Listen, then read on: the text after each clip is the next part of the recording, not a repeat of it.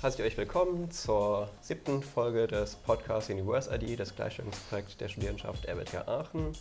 Heute haben wir jemanden aus dem IGAT zu Gast. Möchtest du dich mal vorstellen?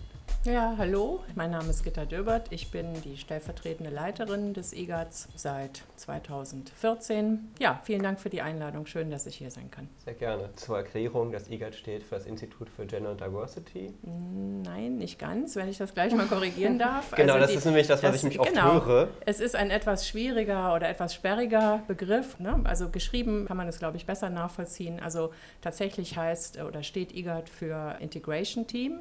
Human Resources, Gender and Diversity Management. Das heißt, das große I, das große G, das kleine A und das D finden sich also in diesem langen Titel wieder. Nee, das wollte ich hm. nämlich deswegen ansprechen, weil der Autonormalstudie liest ein I immer als Institut, weil das bei den gefühlt 100 anderen Abkürzungen ja. so ist. Ja, genau.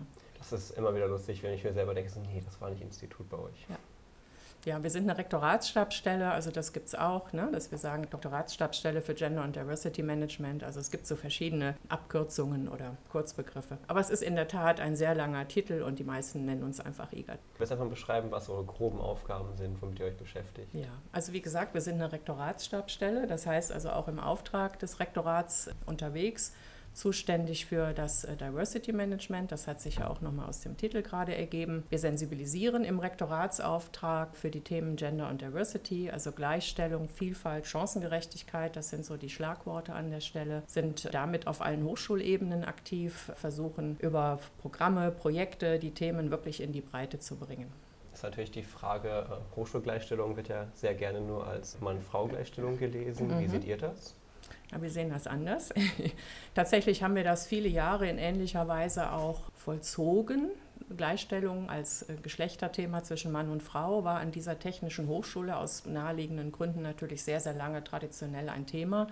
Aber in den letzten Jahren ist das natürlich sehr aufgebrochen, das ist ganz klar. Insofern sind wir dann natürlich jetzt inzwischen auch in unserer Herangehensweise, unseren Programmen, Themen, Projekten deutlich breiter aufgestellt. Also wir sehen das nicht allein binär. Was sind denn so Projekte, die euch gerade so beschäftigen? Ja, wir haben natürlich eine große Anzahl an Programmen und Projekten. Einige davon sind auch verstetigt. Das heißt, die beschäftigen uns schon über einen sehr langen Zeitraum. Beispielsweise die Mentoring-Programme der Hochschule. Das sind von dem Hintergrund, den ich eben kurz angerissen habe, auch Programme, die sich ausschließlich an Frauen richten auf dem Weg zur Unterstützung ihrer Karrieregestaltung. Wir haben weiterhin eine ganz große Aufgabe, die darin auch besteht, wie eben gesagt, das Thema Chancengerechtigkeit in die Hochschule zu transportieren. Und vor dem Hintergrund sind wir natürlich auch in einer Vielzahl von Gremien vertreten. Ganz große Aufgabe, die wir haben, ist zum Beispiel das Thema Diversity derzeit. Wir haben das Forum Diversity initiiert 2015.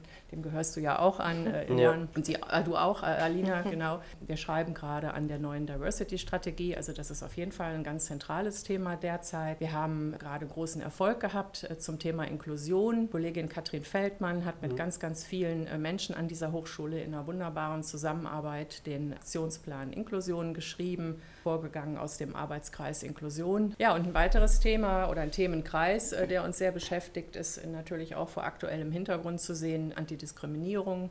Antirassismus. Wir haben die Tage der Vielfalt jetzt im November vor uns. Das ist etwas, was wir auch initiiert haben vor einigen Jahren, was so im zweijährlichen Rhythmus läuft. Da gibt es jetzt, das ist auch vielleicht ganz schön, jetzt darauf hinzuweisen, die Tage der Vielfalt fangen am 2. November an und unter anderem gibt es einen ganz interessanten Vortrag an dem Tag, der heißt Mit anderen Augen, Einstieg in das Thema Inklusion, Erfahrung einer erblindeten Sportstudentin. Weiterhin haben wir dann am 4.11. einen Vortrag äh, zum Thema Rassismus als pädagogische Herausforderung also das sind so Themen, die uns derzeit beschäftigen, ähm, auch über Veranstaltungen transportiert. Zusätzlich nehmen wir auch ganz regelmäßig am Deutschen Diversity Tag teil mit eigenen Aktionen, die wir hier versuchen, in die Breite der Hochschule zu bekommen. Und was wir ansonsten auch machen, ist, dass wir seit vielen Jahren eine regelmäßige Themenreihe haben, Hochschule im Wandel, Perspektiven auf Gender und Diversity, wo wir jetzt auch in, in der jetzigen Zeit den Schwerpunkt gesetzt haben auf Antidiskriminierung, auf Themen wie Hate Speech, wie gehe ich damit um. Also da hatten wir auch Veranstaltungen, zum Beispiel auch ein Kommunikationstraining für Studierende und auch für Lehrende. Hm. Also das ist ein kleiner, kleiner Überblick. Natürlich gibt es noch vieles mehr. Ja, das ist nämlich das, was ich auch immer sehe. Man hat euch so immer so im Hinterkopf, ihr macht sehr, sehr vieles gesehen und in Gremien seid ihr ja immer sehr, sehr stark ja. vertreten. Mhm. Wenn ich das so den quasi Autonomalstudie ansehe, dann würde ich sagen, kann, wollen wir euch auch noch ein bisschen mehr pushen, dass die auch sehen, dass es ihr wer macht. Ja, also ich meine, wir haben natürlich ein Rieseninteresse daran, dass uns alle kennenlernen, ganz klar. Ja. Grundsätzlich sind natürlich die Studierenden eine ganz, ganz große, sehr wichtige Zielgruppe auch für uns in unserer Arbeit. Also ich habe immer so das Gefühl, fünf Einrichtungen kann eine Studie sich merken. Ja. Und dann hoffen wir, dass mal der Erste dabei ist, weil der sie auf die Fachschaften Rest verweist. Aber ich erlebe das tatsächlich auch an anderer Stelle, ne? dass zum Beispiel Teilnehmerinnen, die ein Baby bekommen oder auch eins bekommen haben, zum Beispiel nicht wissen, dass wir auch an dieser Hochschule wunderbare Einrichtungen haben für äh, familienfreundliche Angelegenheiten, unter anderem natürlich oder insbesondere der Familienservice. Also das ja. ist, glaube ich, tatsächlich auch dem Riesenangebot geschuldet, das wir generell haben. Insofern gut genau warum wir diesen Podcast auch machen. Wir mhm. haben halt mhm. festgestellt, an wie vielen Stellen der Hochschule Gleichstellung eigentlich passiert. Du kennst Forum Diversity, wie viele AkteurInnen dabei mhm. sitzen und sowas. Also es ist halt super viel, das passiert. Ich habe selber schon mal Vorträge gehalten, was passiert an Gleichstellung an der, an der Uni. Und dann den Leuten zu sagen, ja, über 300 Leute machen hier Gleichstellung, teilweise qua Amt. Da sind die Leute immer sehr verwirrt, weil das Gefühl haben, es passiert nichts. Aber es ist halt auch so, man sieht halt seinen eigenen, sein eigenes Leben, die Studis sehen ihren eigenen Studienverlauf und da rauszukommen ist halt immer sehr schwer. Und deswegen dachten wir uns auch, dass wir diesen Podcast machen und dann noch solche Leute wie euch die Möglichkeit geben, sich mal vorzustellen, damit Leute zum Beispiel die Homepages lesen, anstrengend finden, sich das auch einfach anhören können. Ja, also ich finde das auch eine ganz tolle Möglichkeit. Wir versuchen natürlich schon, unsere Außendarstellung so zu gestalten, dass es für möglichst alle nachvollziehbar ist, aber es sind ja tatsächlich auch mitunter etwas sperrige Themen, beziehungsweise werden sie so wahrgenommen. Also ich finde natürlich nicht, dass es sperrige Themen sind, mache das ja auch seit vielen Jahren aus gutem Grund, genauso wie die Kolleginnen auch. Wir stehen ja da absolut hinter. Aber das so auch zu transportieren, ist mitunter nicht ganz leicht. Also insofern ist es ja vielleicht auch wichtig, auch unter dem Aspekt von, ja, vielleicht Bildungsgerechtigkeit, Barrierefreiheit, Dinge auch wirklich nochmal so zu transportieren, dass sie inhaltlich auch wirklich rüberkommen. Ne? Also vielleicht auch ein bisschen niedrigschwelliger in der Kommunikation oder ja, einfach äh, persönlicher und lebensechter kommuniziert oder transportiert. Ja, also insofern schöne Möglichkeit. Also vielleicht hast du noch mal kurz Lust zu erzählen. Also wenn ich das jetzt richtig verstanden habe, richtet sich praktisch das Angebot von euch an die Mitarbeitenden der RWTH und aber auch an die Studierendenschaft. Also eigentlich an alle mhm. Hochschulangehörigen. Okay, an alle mhm. Hochschulen. Vielleicht hast du einfach noch mal Lust, kurz zu erzählen, was es denn jetzt so Angebote für die Studierendenschaft gibt in nächster Zeit. Also was da irgendwie an Projekten ansteht. Vielleicht auch noch mal über dieses Mentoring-Programm. Das würde mich eigentlich mhm. auch persönlich einfach noch mal interessieren, was genau ihr da macht, an wen das gerichtet ist. Genau. Ja, vielleicht fange ich damit einfach an. Mhm. Also die äh, Tandem-Mentoring-Programme gibt es seit fast 20 Jahren. Also das ist wirklich ein ganz toller Erfolg auch, dass wir uns so lange gehalten haben und auch stetig ausbauen konnten. Programme richten sich, zumindest die, die hier bei uns konkret an der AWTH sind. Wir haben natürlich auch noch mit der medizinischen Fakultät andere Programme, aber bei uns hier richten sich alle an, ausschließlich an Frauen. Die Zielgruppen sind Studentinnen, Doktorandinnen und Postdoktorandinnen in ihrem jeweils eigenen Programm. Tandem Stutt für die Studentin, Tandem Doc äh, für Doktorandinnen haben jetzt jetzt äh, Bewerbungsphase ab dem 15. November bis zum 15. Dezember.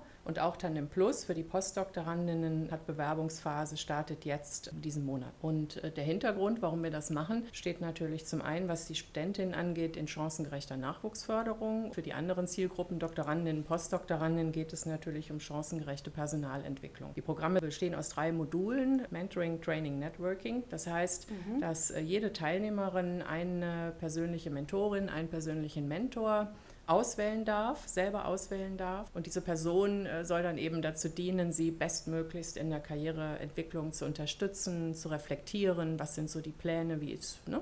wo willst du eigentlich hin? Wir haben ein relativ großes Trainingsangebot, Softskill-Themen, die ganze Palette, die bekannt ist. Also es geht so vom Selbstmarketing, der Selbstpräsentation, Körpersprache, Stimme, über Konfliktlösung, Kommunikationstrainings und diesen Dingen hin zu, ja, vielleicht Gehaltsverhandlungen, je nachdem, von welcher Qualifizierungsphase wir gerade sprechen. Networking ist natürlich auch ein ganz großer Baustein, weil äh, wir sind ja alle keine EinzelkämpferInnen. Wir wissen, wie wichtig das ist, einfach kommunikativ unterwegs zu sein, sich gegenseitig zu unterstützen und insofern gibt es da auch eben ein Angebot, aber auch, wir legen großen Wert darauf, dass die Teilnehmerinnen in ihren Gruppen und auch gruppenübergreifend auch selber aktiv werden an der Stelle. Und wie lange dauert dann so ein mhm, Das so ist, äh, die Laufzeit ist jeweils ein Jahr. Es ist also ein reguläres Auswahlverfahren, das jeweils auch mit einem Auswahlgremium sich vollzieht. Das ist so ein bisschen abgestuft. Ne? Bei den Studentinnen, da sitzt die Gleichstellungsbeauftragte mit mir zusammen. Bei den Doktorandinnen haben wir dann immer noch einen Professor oder eine Professorin und in ähnlicher Weise, ach so, und den Personalrat, ein ähm, Mitglied des PRWIS, die Gleichstellungsbeauftragte. Und bei den Postdoktoranden ist das ähnlich. Und dann führen wir Bewerbungsgespräche und treffen eine Auswahl. Und dann, genau, dauert das Programm ein. Das heißt, man kann sich da auch unabhängig von jeder Studienrichtung praktisch bewerben? Ja, es sind interdisziplinäre ah, okay. Programme mhm. auf jeden Fall. Vielleicht nochmal besonders erwähnenswert auch, äh, wenn das jetzt nicht ganz hier eure Zielgruppe ist, die Postdoktorandin Tandem Plus. Das ist ein englischsprachiges Programm. Seit diesem Jahr ganz neu, ist eigentlich auch was Tolles. Mhm. Ähm, so haben wir natürlich die Möglichkeit, auch da ein bisschen internationaler unterwegs zu sein, was ja in dieser Zielgruppe doch auch noch ein bisschen häufiger ist. Ja, auf ja. jeden Fall. Aber auch ansonsten, auch wenn die Programmsprache Deutsch ist, in den anderen beiden Programmen reichen gute passive Deutschkenntnisse aus zur Teilnahme. Und dann bemühen wir uns natürlich, das so passend zu machen, dass äh, auch die Kommunikation untereinander gut funktioniert. Und selbstverständlich nehmen wir auch, oder sind wir, haben wir ein hohes Interesse daran, diverse Studentinnen anzusprechen. Also wir reden nicht vom Mainstream. Ein Thema, das mich natürlich persönlich auch interessiert, war ja auch der Arbeitskreis Inklusion und was mhm. da passiert ist weil man ja doch immer noch merkt, dass in der Hochschule so nicht so ein Eigenverständnis da ist, dass auch beeinträchtigte Studierende in der Hochschule sind. Deswegen fand ich es auch sehr schön, dass er so groß und so auffällig geworden ist. Ja, sich nochmal unterteilt in einzelne Arbeitsgruppen, die jeweils auch einzelne oder eigene Dinge erarbeitet haben und das alles zusammenzuführen, finde ja. ich, ist ja fast eine Meisterleistung. Ja, allein wenn ich wie viele Stunden Vorschub da reingesteckt hat. Ja, Genau, also auch nochmal, ja, und das ist äh, auch ein ganz wichtiger Punkt in all diesen Arbeitskreisen oder Gremien, ob es der runde Tisch ähm, ähm, Gleichbehandlung, mhm. Antidiskriminierung ist vom Gleichstellungsbüro initiiert oder ob es unser Forum Diversity ist oder der AK Inklusion. Wir schlagen ja mit dieser Arbeit wirklich viele äh, Fliegen mit einer Klappe. Zum einen sind wir natürlich thematisch inhaltlich unterwegs, was äh, wunderbar ist. Wir vernetzen uns sehr, sehr gut mit allen AkteurInnen in diesen Gremien und bringen automatisch eigentlich über die gemeinsame Arbeit die Dinge auch in die Breite und hinterher müssen wir ja sehr viele Abstimmungsprozesse durchlaufen, was ja auch nicht immer so leicht ist. Ja. Und dadurch, dass aber viele der Menschen, die auch diese Abstimmungsprozesse mitgestalten müssen, qua Amtes, ja, die sitzen da schon mhm. mit drin.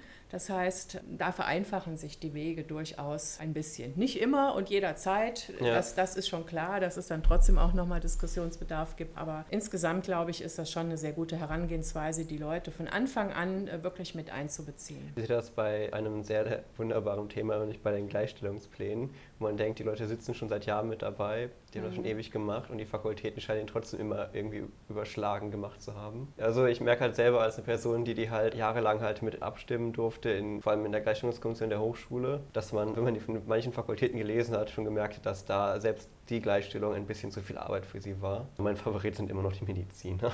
Ja, also ich meine, wir beraten ja auch an der Stelle. Ne? Ja. Also der Gleichstellungsplan der Hochschule, das hat sich ja nochmal entwickelt zum allgemeinen Gleichstellungsplan der Hochschule von den einzelnen Gleichstellungsplänen der Fakultäten dahin eben entwickelt. Und wir beraten auch einzelne Fakultäten und sind sehr froh über die Möglichkeit, weil so haben wir natürlich auch gewisse Einflussnahme auf das, was da steht. Ja, und zum Glück soll er jetzt ja auch ein bisschen entschlackt werden. Mhm. Da ja bin ich auch sehr froh, dass sich da Leute hingesetzt haben. Wir fragen Sachen, glaube ich, dreimal in welchen Stellen ab. Mal sehen, ob bei der nächsten Interaktion die Leute motivierter sind. Aber da bin ich auch immer noch traurig, dass ähm, von Fakultäten kommt eigentlich nur bei Mann-Frau-Gleichstellung was, weil das ist, was sie gesetzlich machen müssen. Und alles andere muss man sie halt immer dazu überreden. Finde ich immer so ein bisschen traurig, wie viel Energie man reinstecken muss, eine Fakultät mhm. zu Rassismus zu befragen und ob sie da was machen möchten. Ja, das Thema Rassismus oder Antirassismus ist ja ein ganz schwieriges. Es ist hochsensibel, weil in dem Moment, wo wir uns wirklich ganz konkret damit beschäftigen, kommen in aller Regel ja die Gegenstimmen, die sagen, mhm. ähm, da müssen wir aber ganz äh, vorsichtig sein, damit wir nicht als rassistische Hochschule gelten oder als rassistische Fakultät oder welche Einrichtung auch immer. Und das ist ja nicht so, dass wir das unterstellen oder dass irgendjemand das unterstellt, aber es ist ja nun äh, nicht richtig zu glauben, dass wir diese Tendenzen äh, nicht auch haben an der einen oder anderen Stelle, ja. ob jetzt gewollt oder nicht gewollt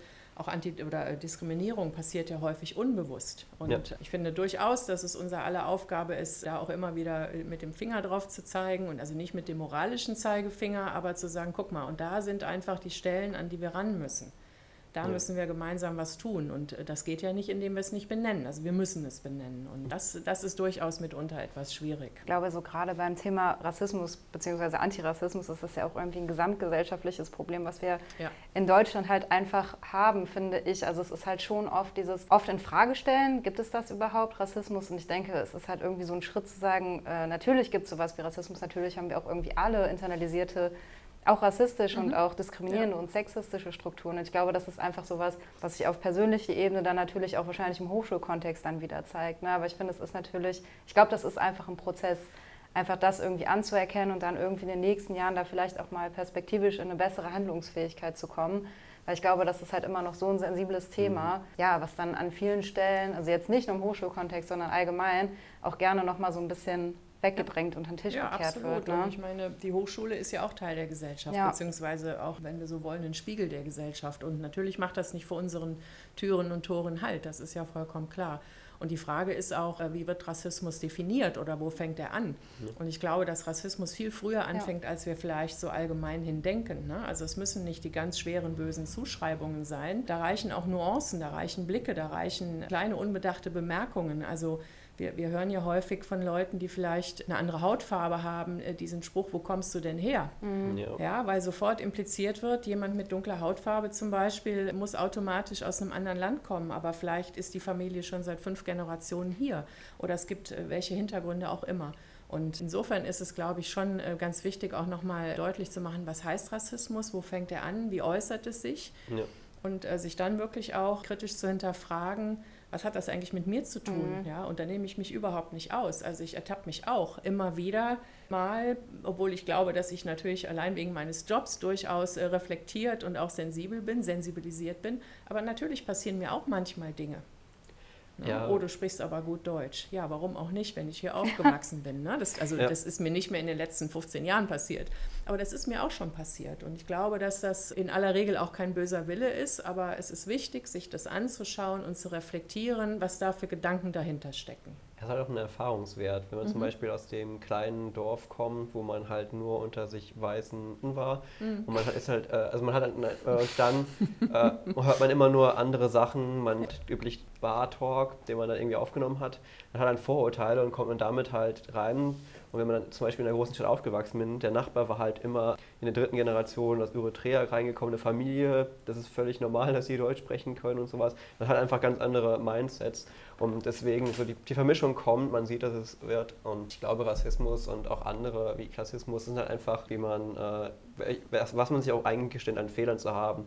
Beim Sexismus haben wir jetzt die meisten dazu bekommen, hm, vielleicht denke ich mal nach, behandle ich die Frau oder die, die nicht männliche Person schlechter, ja, ja. habe ich da, höre ich den weniger zu, dann hat er sich darauf trainiert.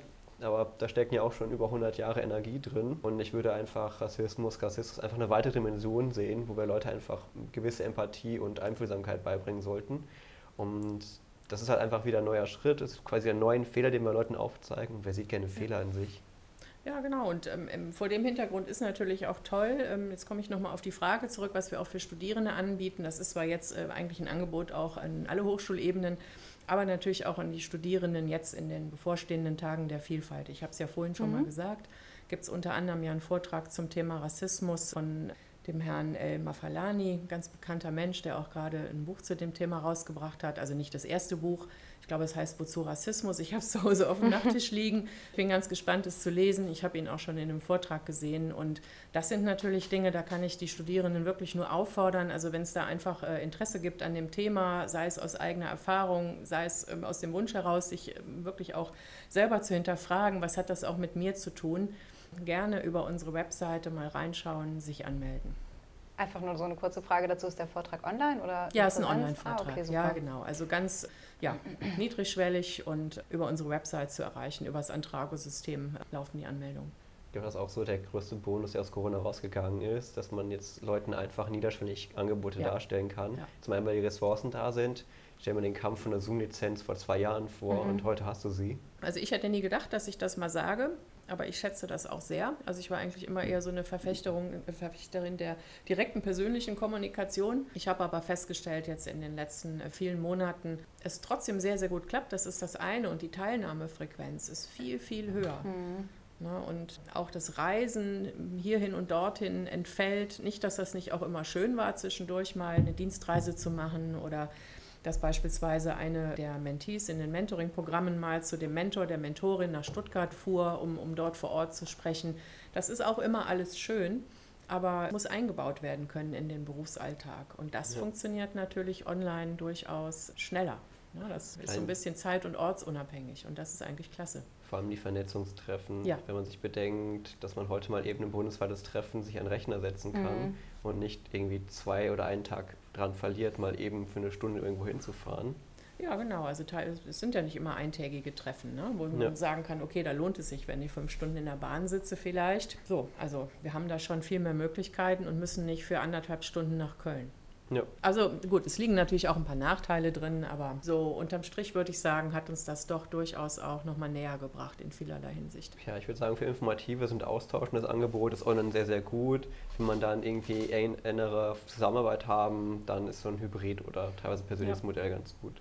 Ja, und es gibt uns ja auch die Möglichkeit, diejenigen einzubeziehen, die gar nicht mal einfach schnell ähm, hierhin mhm. und dahin können, ne? ja. weil sie vielleicht Behinderung haben oder eine Beeinträchtigung, die ihnen das nicht ermöglicht. Und da haben wir ja an der Hochschule schon eigentlich ähm, seit langer Zeit auch bestimmte Angebote, ne? Blended Learning zum Beispiel, diese Dinge und ich glaube, dass uns die Krise jetzt wirklich gezeigt hat, dass wir da viel, viel stärker noch ran müssen und viel mehr Potenzial in dieser Herangehensweise liegt, als wir vielleicht vorher gedacht haben. Und ich hoffe, dass wir das zumindest in einer Hybrid- oder so einer abwechselnden Variante auch weiterhin machen können. Ja, Herr Nagel wird sich sehr freuen. Ich glaube, er hat auch jahrelang als Digitalisierungsbeauftragter das gepredigt. Und jetzt gibt ihm quasi die Welt recht. Ja, genau. Und die paar Professoren, die schon Videos hatten, für die war Corona auch einfacher. Ja, was würdest du jetzt noch so an der kompletten Arbeit oder vielleicht an den Projekten, die ihr jetzt noch vor euch habt, so als größte Herausforderung in der nächsten Zeit betrachten? Also für mich ganz persönlich ist ganz klar, dass Erstellung der Diversity-Strategie für die Hochschule die größte Herausforderung, weil diese Art von Arbeit in einem Gremium, das aus ganz vielen Personen besteht, also ich rede von dem Forum Diversity, mhm wo sicherlich 50 Personen Mitglieder sind und wir wachsen auch weiter. Das alles unter einen Hut zu bekommen, Interesse der Hochschule oder im Interesse des Themas Chancengerechtigkeit, Diversity an der Hochschule, das ist auf jeden Fall sportlich. Ich weiß, dass ja. uns das gelingt. Es ist uns ja verschiedentlich schon gelungen, wie auch mit dem vorhin erwähnten Aktionsplan Inklusion. Aber trotzdem, so mitten im Prozess wird deutlich eigentlich immer, dass es wirklich eine Herausforderung ist. Aber es macht auch Spaß. Es ist ja ein tolles Thema ja. und lässt viel Gestaltungsfreiraum zu. Es ist gut zu sehen, dass auch so viele AkteurInnen sich dafür interessieren und sich auch gerne einbinden lassen und ihren Teil dazu beitragen. Aber wie es eben so ist, es muss halt alles irgendwie unter einen Hut. Ich, aber ich finde, so die letzten drei, vier Jahre ist auch einfach so eine neue Motivation aufgekommen wenn ich mich so an vor fünf Jahren Gleichstellungskommission erinnern konnte und hat Themen außerhalb von Mann Frau angesprochen und hat böse Blicke bekommen. Und dann haben wir es ja jetzt vorletztes Jahr geschafft, die Grundordnung zu ändern, dass die jetzt auch mehr ansprechen darf. Das heißt, so der Wille, Gleichstellung mehr und offener zu sehen, ist ja auch da. Ja. Wir haben jetzt neue Leute in den Kommissionen, weil jahrelang saßen eigentlich immer die zwei gleichen WMs und so da. Das heißt, ich, bin eigentlich ganz froh, dass man merkt, kommt wieder eine neue Motivation auf.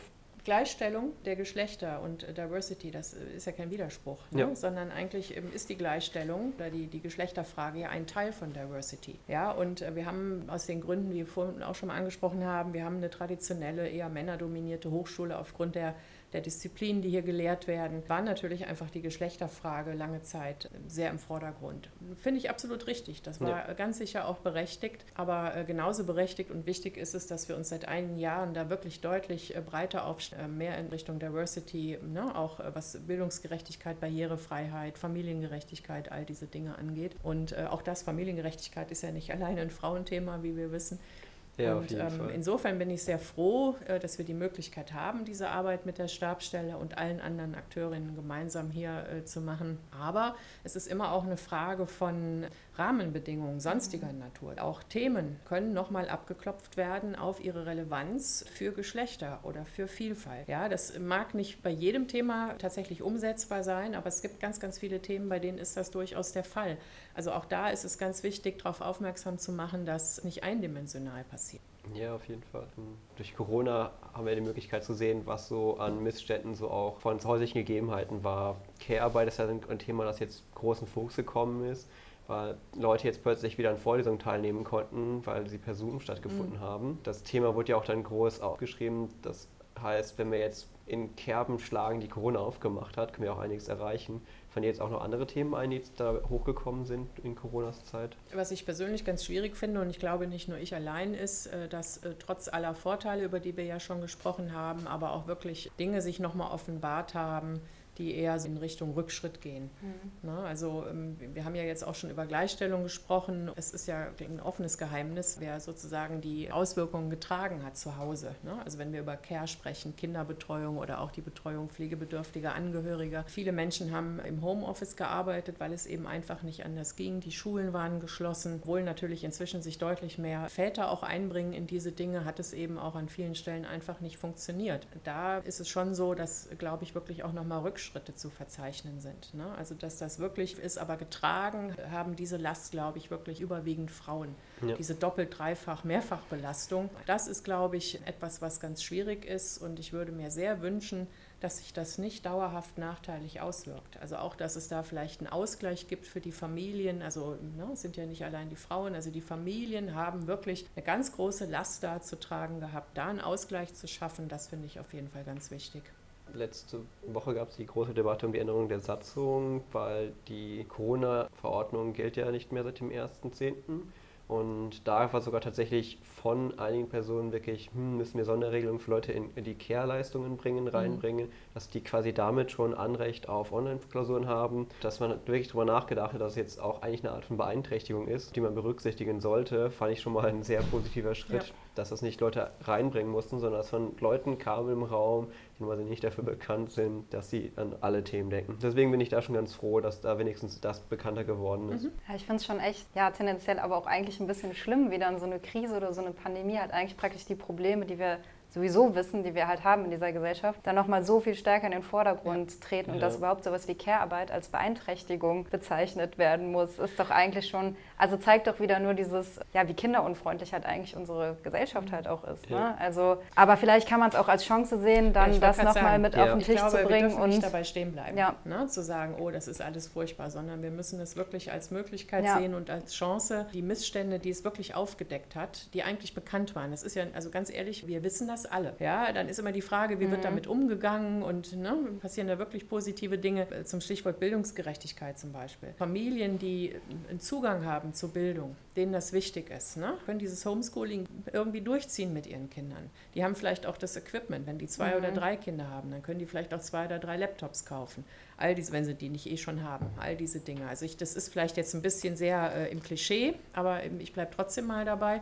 Und dann gibt es eben wirklich auch Familien, die haben vielleicht weder das Interesse oder wenn sie das Interesse haben, haben sie aus anderen Gründen aber nicht die Möglichkeit, ihren Kindern das zu geben. Gerade für diese Kinder ist es ja besonders wichtig oder auch Jugendliche in äh, der Schule zu sein oder im Kindergarten in der Schule zu sein und einfach ähm, von den Angeboten zu profitieren, von sozialen Aspekten mal ganz abgesehen. Und das hat sich, glaube ich, wirklich nochmal sehr verschärft geschafft. Ich weiß nicht, ob wir wirklich von einer verlorenen Generation sprechen sollen, weil mir das, das ist mir einfach zu, ja, eigentlich fast schon zu fatalistisch. Also ne, ich würde eher sagen, es ist wichtig, an der Stelle anzusetzen und sich diese große Problematik wirklich deutlich bewusst zu machen und jetzt mit aller Kraft zu versuchen, da Abhilfe zu schaffen. Also und vor allen Dingen zu verhindern, dass das nochmal passiert.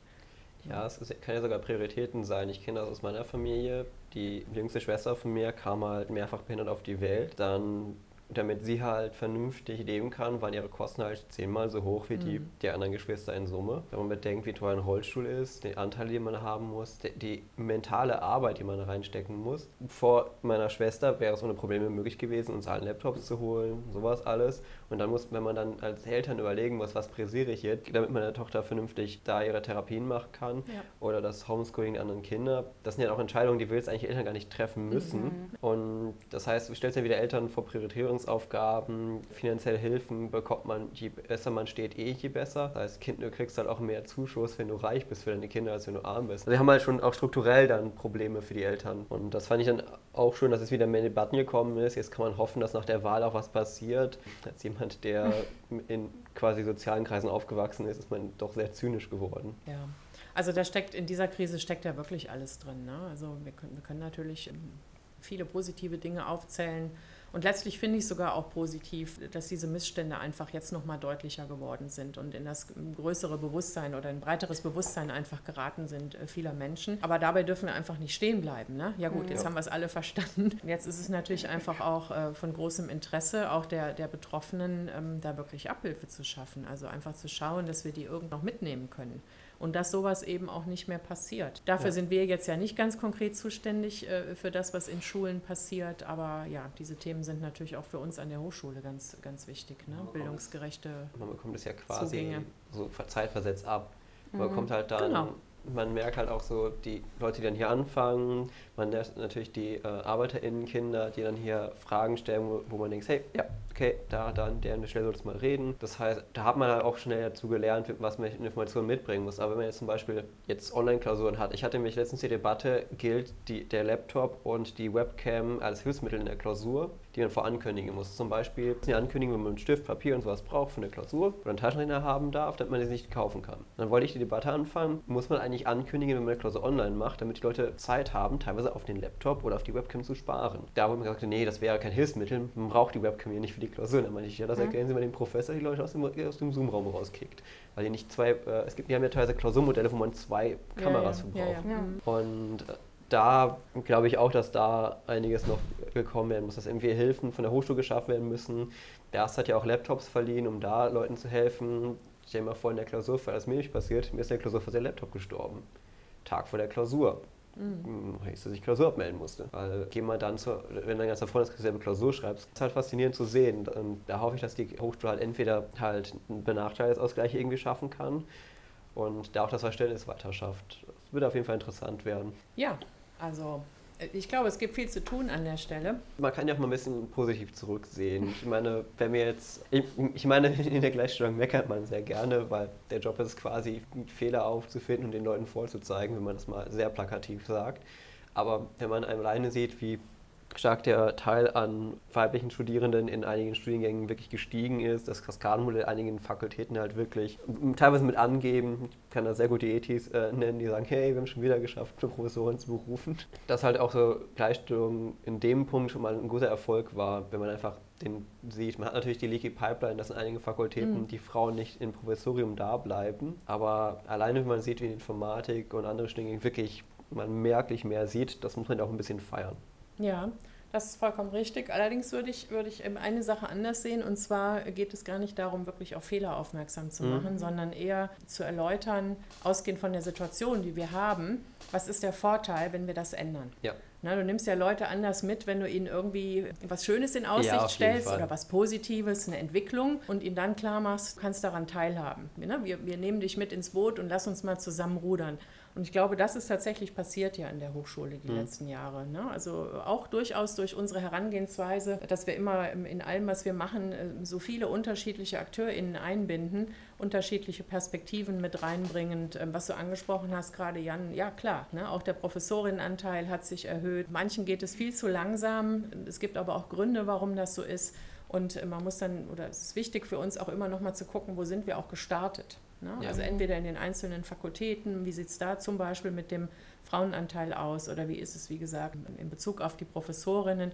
Wenn wir das in Relation setzen, dann sehen wir natürlich den Erfolg der Arbeit, auch dass sich das einfach gelohnt hat. Und das ist schon ein ganz gutes Gefühl. Wir dürfen nicht vergessen, dass es natürlich immer noch mehr zu tun gibt. Ja. Na, also wir sind auch bei Professorinnen, wenn ich das gerade noch mal sagen darf, auch nur bei, ich glaube, irgendwas zwischen 20 und 21 Prozent. Aber es ist mehr als die ungefähr 7, 8 Prozent, mit denen wir Arbeit gestartet haben an der Stelle ähm, 2007. Ja, auf jeden Fall. ist das ne, ein Riesenerfolg. Ja, ich sehe auch alleine, wie also die Rechte für Transpersonen der Hochschule mhm. sich entwickelt mhm. haben, ja, genau. dass Unisex-Toiletten zu einer Möglichkeit ja. geworden sind, die die Hochschule sogar mitplant. Mhm. Und äh, auch allein die internationalen Studierenden sind ja auch enorm gestiegen. Die, mit denen haben wir letzte Woche viel gesprochen. Wird ja auch sehr viel gemacht. Wir haben ja sehr viel Glück mit dem sehr, sehr großen International Office. Mhm. Also deswegen, ich finde eigentlich, man kann auch auf gute Erfolge zurückweisen ja, auch die vielen Projekte finde ich so in der Schnittstelle zwischen Schule und Hochschule. Ne? Also unter dem Stichwort Bildungsgerechtigkeit, äh, teilweise auch Barrierefreiheit. Ne? Wenn wir über ja. Ähm, die Öffnung der Zugänge zur Hochschule sprechen, die, die Projekte, die, die Talentscouting zum Beispiel, wo es einfach darum geht zu sagen, unabhängig von, von den persönlichen Voraussetzungen, ne? vom, mhm. Äh, vom familiären, äh, sozialen Umfeld, von den Hintergründen, fördern wir einfach alle, die einfach entsprechende Zugangsvoraussetzungen haben oder Zugangsberechtigungen. Ne? Du hast ein Abitur, also kannst du an dieser Hochschule studieren. Ja. Und dann, ne, oder wie, wie bringen wir dich vielleicht auch ein paar Jahre vorher überhaupt dazu, dass du Abitur machst? Also wir müssen ja nicht erst bei, bei Leuten in der Oberstufe eines Gymnasiums ansetzen, tun wir ja auch nicht. Talentscouting setzt ja auch bei früheren Zielgruppen an. Und einfach zu gucken, durch gute Informationen, durch gute Veranstaltungen, mit dazu beizutragen, dass die sich entwickeln einfach in die Richtung und verstehen, eine, Qualifikation. Und es ist einfach gut, sich zu qualifizieren und ein, und ein, Ziel zu haben. Vielleicht dann Abi zu machen, an eine Hochschule zu gehen und zu studieren. Ja, und da bin ich vielleicht auch die Erste oder der Erste in der Familie. Also da finde ich tatsächlich, da haben wir, haben wir ganz, ganz viel gemacht in den letzten Jahren. Die Erfolge sind ja sichtbar. Auch, dass wir so, so viele gute studentische Initiativen haben, wie nur jetzt im Rahmen vom AStA. Das ist mhm. ja sehr institutionalisiert, was ich auch großartig finde. Aber auch zum Beispiel First Generation e.V., ja. diese Dinge. Ne? Also das ist wirklich ganz toll. Ich glaube, das ist halt auch ein Thema. Also ich habe manchmal so persönlich da auch so eine leichte Ungeduld, weil ich mir denke, ah, es ist schon, es ist auf jeden Fall schon super viel passiert, aber manchmal bin ich dann doch auch ein bisschen, es muss noch so viel passieren. Aber ich glaube, es ist schon auch echt wichtig, mal darauf zurückzuschauen, was schon alles geschaffen worden ist. Und zum Beispiel so ein Thema wie Klassismus oder auch diesen Verein, den es jetzt dazu gibt, das sind so Themen, die mir auch noch gar nicht so bewusst waren, muss ich selber sagen, auch so vor ein paar Jahren. Das finde ich halt total super. Ne? Und das ist vielleicht auch so dieses ganze Ding. Missstände, Probleme, Herausforderungen müssen natürlich irgendwie erstmal aufgedeckt werden, irgendwie erstmal bekannt gemacht werden, dann müssen die Strukturen geschaffen werden mhm. und dann kann natürlich perspektivisch auch irgendwann dann mal ein Wandel kommen und das ist ja rationell gesehen auch total klar, dass das halt irgendwo auch ein bisschen Zeit dann benötigt. Ne? Ja, oder auch ganz viel Zeit. Ja.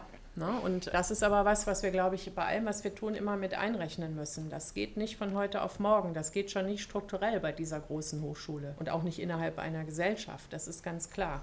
Und wichtig ist, die kleineren Schritte oder die Zwischenschritte auch wirklich äh, wertzuschätzen ne? und immer wieder zu gucken, so wie du auch sagst, wo sind wir gestartet, wo stehen wir jetzt. Und das dann als Erfolg zu nehmen, das motiviert ja auch für die nächsten Schritte. Die, die müssen ja sein. Und ein großes Ziel zu haben, das große Ganze im mhm. Blick zu haben, das ist schon richtig. Ne? Das, das gibt dir ja so den roten Faden auch in dem vor, was du tust. Es darf halt nicht dazu führen, dass man sagt, uh, das ist aber noch weit bis dahin. Ja. Ne? Also bis zur Erreichung des Ziels ist es aber noch weit. Ja, ist es. Aber trotzdem gibt es ja auch unterwegs unheimlich unheimlich viel Positives, immer wieder auch kleinere Erfolge und das ist wichtig, da auch anzusetzen. Eine Stelle, die ich eigentlich auch immer gerne anspreche, ist, wie viele mhm. eigentlich wir an Beratungsstellen überhaupt haben. Ja. Mhm. Also wir haben jetzt zum Beispiel die Beauftragten für die Hilfskräfte, damit sind wir so unikat, dass wir noch behalten haben. Vorschub mit zwei Studierenden, die ja. da was machen. Gleichstellungsprojekt ist auch recht schön, aber einfach die, die Menge an Beratungsstellen, die die Hochschule eigentlich hat und auch die Größe, die ihr habt, ist ja auch ähm, eigentlich sehr schön. Ja, und vor allen Dingen, dass die alle miteinander vernetzt sind. Mhm. Ja. Ne? Also, dass das nicht irgendwie losgelöst voneinander passiert, sondern dass in regelmäßigen Gremien oder wie auch immer Zusammenkünften, manchmal ja auch Vier-Augen-Geschichten oder so, aber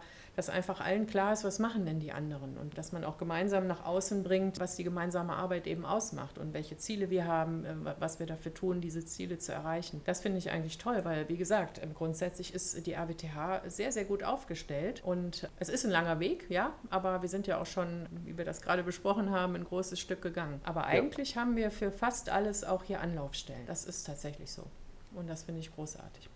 Auch freiwillig vieles. Also ja. nicht, mhm. nicht alles nur, weil es äh, irgendwo im Gesetz steht, sondern vieles auch freiwillig eingerichtet, wie zum Beispiel ja die Beschwerdestelle, die sich auch an Studierende richtet. Nach dem Allgemeinen Gleichstellungsgesetz äh, haben wir ja eine freiwillige Beschwerdestelle auch für Studierende. Ja. Ähm, ja. Da sind wir eigentlich sehr luxuriös dran, ja, dass unsere auch. Hochschule ja, glaube ich, mhm. so schon 2012 gesagt hat, dass das AGG auch für Studierende gilt. Genau. Da gibt es selbst in NRW Hochschulen, die jetzt noch darum kämpfen, mhm. dass, mhm. Äh, dass, ja. dass, die Hochschule sich für sie mit einsetzt. Und die ist das schon selbstverständlich. Vielleicht ist dann der nächste Schritt natürlich noch, das bekannter zu machen. Ja, also das, ja. das einfach, ne, also das, wir haben das große Angebot und wichtig ist natürlich, wir haben das ja vorhin auch schon mal an anderer Stelle besprochen, dass es einfach bekannter wird. Aber ja, das Angebot ist so groß, dass das im Grunde nicht, nicht alles gleichermaßen bekannt sein kann. Ich denke schon, wenn man danach sucht, ja, findet man das natürlich auch, auch auf den Webseiten. Und wir versuchen natürlich auch untereinander immer diese Dinge zu bewerben. Die Vernetzung ist ganz wichtig einfach an der Stelle. Ja, so als Schlusswort, gibt es denn noch so Sachen, die du glaubst, die in Zukunft auf uns zukommen könnten oder Sachen, die noch bald die Hochschule erfordern werden?